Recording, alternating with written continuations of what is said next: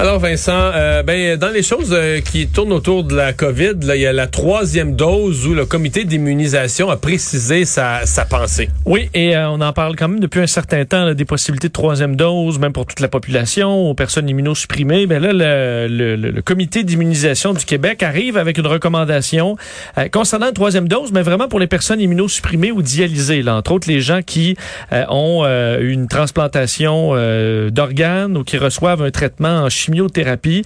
Euh, donc, on dit ces personnes-là répondent souvent pas très bien aux deux premières euh, doses en raison d'une condition médicale qui affecte leur système immunitaire. Alors, cette troisième dose, on dit c'est pas euh, une, un rappel. Alors, c'est vraiment dans, dans, le but d'augmenter la réponse immunitaire de cette personne-là.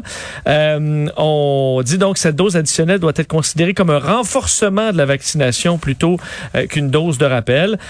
pour l'instant, donc, ça touche pas entre autres les, les, les résidents en CHSLD. Ça, j'ai été étonné. Je te cacherai pas que j'ai été ben, un peu étonné. Mais en pensais qu'on allait les inclure. D'autant plus que là, il recommence à avoir quelques circulations de cas en CHSLD. Pas beaucoup, là. Il n'y a pas eu beaucoup de décès récemment reliés à la non, COVID non, non, non, non, c'est sûr, c'est sûr. Mais, à mon avis, parce que nous, là, ça semble avoir été finalement une excellente décision, là, le quatre mois de délai entre les deux doses.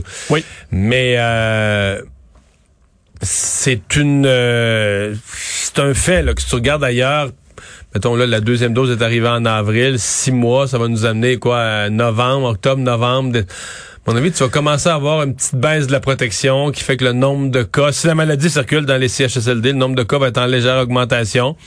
Bon, Probablement que la plupart seront pas malades, parce qu'ils sont, euh, sont pas nécessairement protégés contre le fait de rattraper la COVID, mais sont quand même protégés contre la maladie.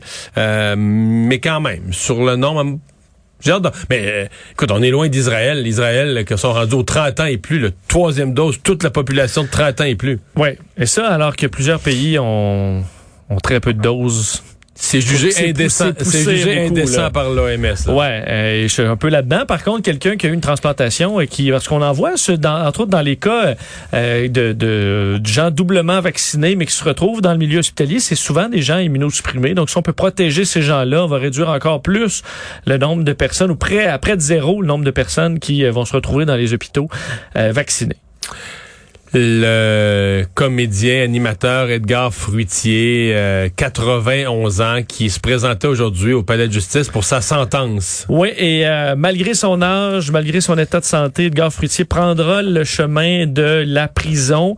Euh, lui qui écope d'une peine de six mois pour avoir abusé sexuellement d'un jeune homme, un adolescent dans les années 70. D'ailleurs, le juge aujourd'hui qui était très clair disant que les gestes posés par Edgar Fruitier avaient eu un effet dévastateur sur le plaignant. Euh, et que la peine doit envoyer un message clair au public et à l'accusé.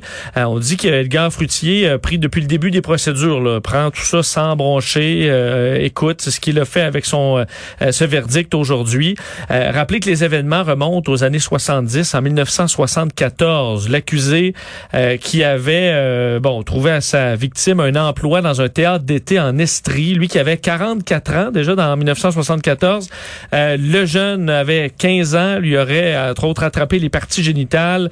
Euh, ça se serait reproduit ensuite au domicile de l'accusé à Brossard, où il avait trouvé euh, un job pour faire du ménage.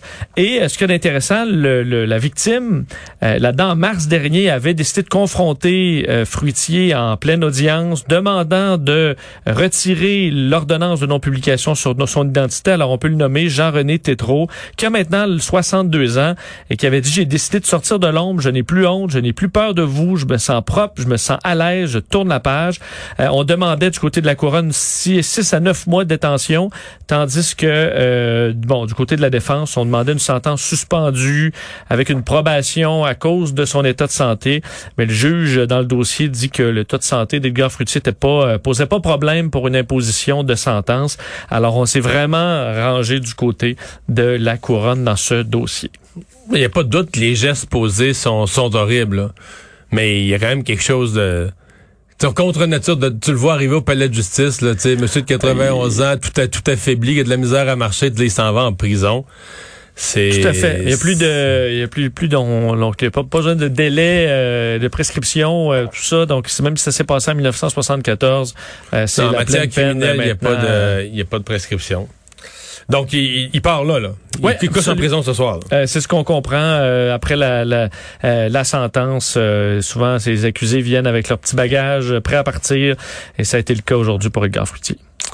On l'a mentionné tout à l'heure avec euh, Julie Marcoux. Donc, arrangement euh, pris avec le, le- le directeur, faut dire maintenant depuis quelques minutes, l'ancien directeur de la Sûreté du Québec, Martin Prudhomme. Je pense pas qu'on va avoir tous les détails de ce qu'il y a. Le bon, genre d'entente ouais. ultra confidentielle dont on n'aura jamais les détails.